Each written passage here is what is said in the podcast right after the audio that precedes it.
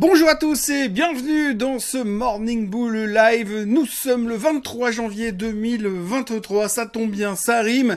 Alors ce matin, je vais essayer d'être beaucoup plus dynamique parce qu'on m'a déjà reproché de pas avoir été euh, suffisamment dynamique récemment.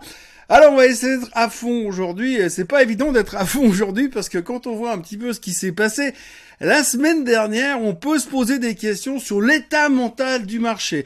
Oui, l'état mental du marché est un tout petit peu bizarre en ce moment, je l'avoue.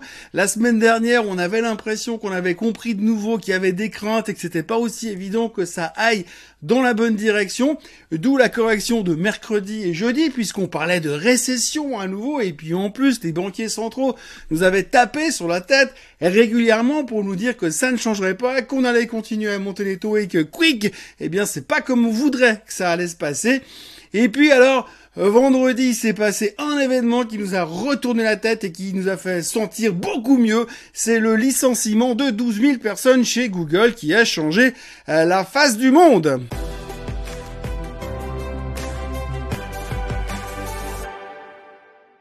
Donc oui, si vous regardez la performance des indices vendredi dernier, c'était purement spectaculaire. Rebond massif en fin de séance, explosion de l'attaque, retour sur le niveau de résistance sur le S&P 500. On est presque à 4000, on n'y est pas encore, mais on est de nouveau en train d'essayer de tester cette résistance. Alors c'est bien, c'est que comme une résistance à la baisse va toujours un peu plus bas, et eh bien les niveaux de résistance sont de plus en plus bas. Donc là, exactement où on a clôturé vendredi soir, on est de nouveau sur la résistance de, de cette grande tendance descendante dans laquelle nous sommes depuis euh, plus d'un an dorénavant.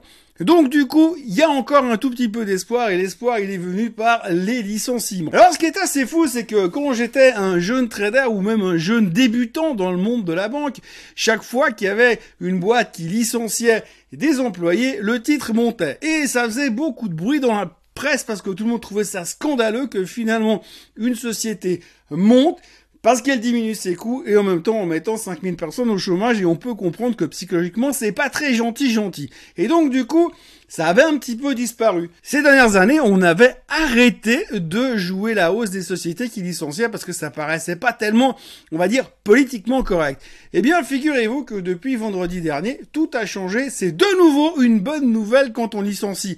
Alors, c'est pas forcément une bonne nouvelle pour la société, même si Google montait quand même de plus de 5% sur la bonne nouvelle, c'est surtout dans l'ensemble global macro que ça nous faisait plaisir. Oui, parce que si on licencie, ça veut dire qu'on va faire monter le chômage, qu'il y a plus de gens qui vont aller demander les indemnités chômage, et donc ça pourrait éventuellement peut-être calmer les velléités euh, haussières sur les taux que la Fed nous présente à peu près toutes les 15 minutes. Donc si vous cherchez une justification pour la hausse de vendredi, eh bien c'est le licenciement de 12 000 personnes chez Google qui a rassuré les investisseurs sur le fait que potentiellement la Fed pourrait un jour ou l'autre commencer à être un peu plus de viche, un peu moins au quiche et potentiellement commencer à pivoter. Alors bien évidemment, on a tous les arguments contraires qui se sont tombés dessus quelques jours avant, ça on s'en fout parce que là on est passé à autre chose, d'où la journée de vendredi qui était formidable et donc on se dit tout va bien. Encore une fois, c'est absolument génial. On maîtrise vraiment le sujet. Bon alors vous l'entendez peut-être que dans mon ton il y a un petit peu on va dire de euh, d'ironie parce que finalement je ne suis pas monstre convaincu de ce qui est en train de se passer.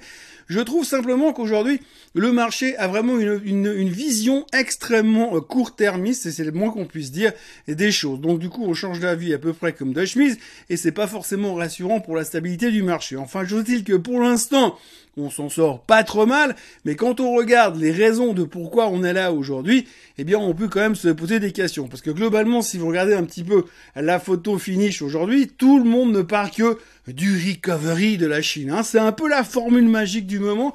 Euh, Astérix et Obélix, à l'époque, ils avaient la potion magique, et nous, on a le recovery de la Chine. Hein.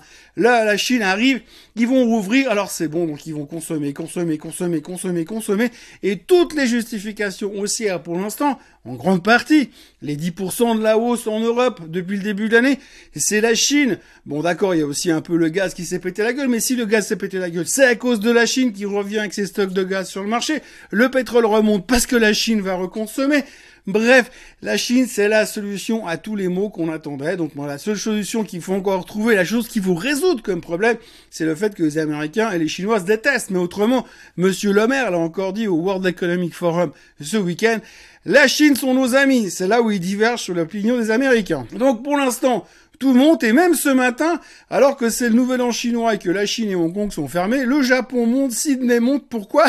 À cause de la Chine, à cause du recovery que l'on attend du côté de la Chine. Ça va donc être facile, formidable et absolument génial. Sauf que, sauf que, il y en a qui commencent un peu à réfléchir un tout petit peu plus loin. Alors c'est pas courant hein, parce qu'aujourd'hui on investit pour les quatre prochaines minutes, mais il y en a qui réfléchissent un tout petit peu plus loin et qui se disent mais attends voir. Si la Chine y réouvre vraiment, ils reviennent consommer massivement et donc ils vont acheter beaucoup plus de biens, beaucoup plus de matières premières. Et s'ils achètent beaucoup plus de biens et de matières premières, eh bien les biens en question et les matières premières en question, elles vont remonter. Et donc si le prix de ces matières premières remonte, qu'est-ce que ça fait sur l'inflation? Ça la fait remonter. Et c'est Bank of America qui vient avec ça ce week-end en disant, avec ce qui est en train de se passer aujourd'hui, entre autres avec la Chine, et la normalisation de certains, euh, certaines choses en ce moment dans l'économie mondiale, eh bien potentiellement on devrait avoir un rebond de l'inflation. Et je vous laisse imaginer une belle journée, un beau jeudi du mois de février, où les États-Unis publient leur CPI et où tout le monde s'attend à une nouvelle, nouvelle baisse de l'inflation en direction des 6%, et que là, par surprise, à cause du rebond des matières premières, vous avez une inflation qui frise les 7%, alors qu'on attendait 1% et demi en dessous. Et là, franchement, j'aimerais bien être là ce jour-là parce que ça pourrait être rigolo. En tout cas, je sais pas si on va arriver à ce genre de situation, mais on commence un tout petit peu à y penser. En tout cas, pour ceux qui arrivent à penser un tout petit peu plus loin que les 4 prochaines minutes sur les marchés financiers. Donc, vous l'aurez compris, la thématique de la semaine dernière et probablement la thématique de la semaine qui nous attend sera l'inflation et la récession. Où allons-nous et qui sera le mieux? Aujourd'hui, on espère pratiquement avoir une récession en échange d'une baisse des taux, en tout cas d'une stabilisation au niveau de la politique des taux de la part de la Fed. On est presque plus impatient d'avoir ce genre de situation que finalement de voir qu'on maîtrise l'inflation. Donc la première chose qu'on attend maintenant, c'est de voir un petit peu ce que les banques centrales vont faire et est-ce qu'elles vont changer leur fusil d'épaule. Ça ne prend pas vraiment la bonne direction parce que euh, ce week-end, on a un des gars de la BCE, la Banque Centrale Européenne, qui a annoncé que la BCE se préparait à monter les taux en février de 0,5%. C'est pas vraiment le genre de truc qu'on a envie d'attendre aujourd'hui, alors que tout le monde se dit, ah, à un moment donné, ils vont commencer à arrêter de monter les taux. On n'en est pas là, même si 96% des stratégistes s'attendent toujours à une hausse des taux lors du meeting de la Fed de dans 10 jours de l'ordre de 0,25%. Alors oui, je précise, le meeting de la Fed, c'est du 31 janvier au 1er février. Apparemment, dans une vidéo de la semaine dernière, j'ai eu l'outrecuidance de dire 31 décembre et 1er février. Oui, évidemment, je me suis gouvré, vous vous aurez corrigé de vous-même. Donc lors de ce meeting, tout le monde est convaincu qu'on va monter les taux de 0,25. La BCE annonce qu'ils vont monter de 0,5. Donc pour l'instant, on n'est pas vraiment encore dans une période de baisse des taux. La grande question que tout le monde se pose encore aujourd'hui, c'est qu'est-ce que l'on doit préférer entre inflation et récession, à quel rythme ça va se passer et qu'est-ce qui va se passer?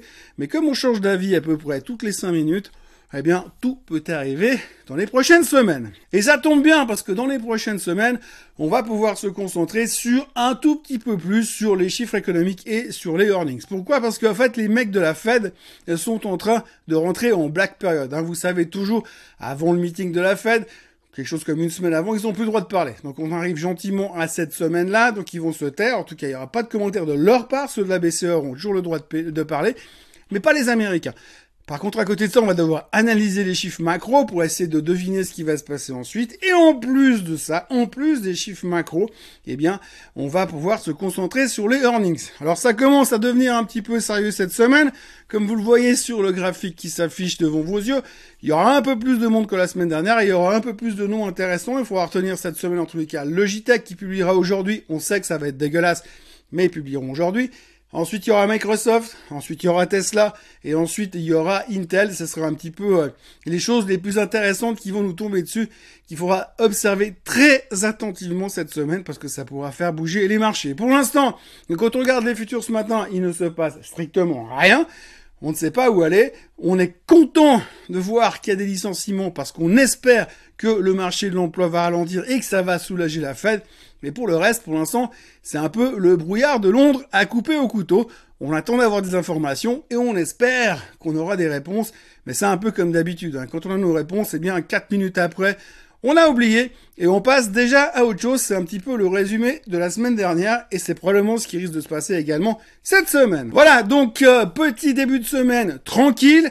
Les marchés euh, asiatiques qui sont ouverts, le Japon et Sydney sont en hausse grâce à la Chine, le Bitcoin est en hausse grâce à la Chine, l'or est en hausse grâce à la Chine, le pétrole est en hausse grâce à la Chine, les futurs ne font rien grâce à personne. N'oubliez pas de vous abonner à la chaîne Swissquote en français, n'oubliez pas de liker cette vidéo, et puis moi je vous retrouve bien évidemment demain pour un nouveau Morning Bull Live, euh, toujours aussi motivé.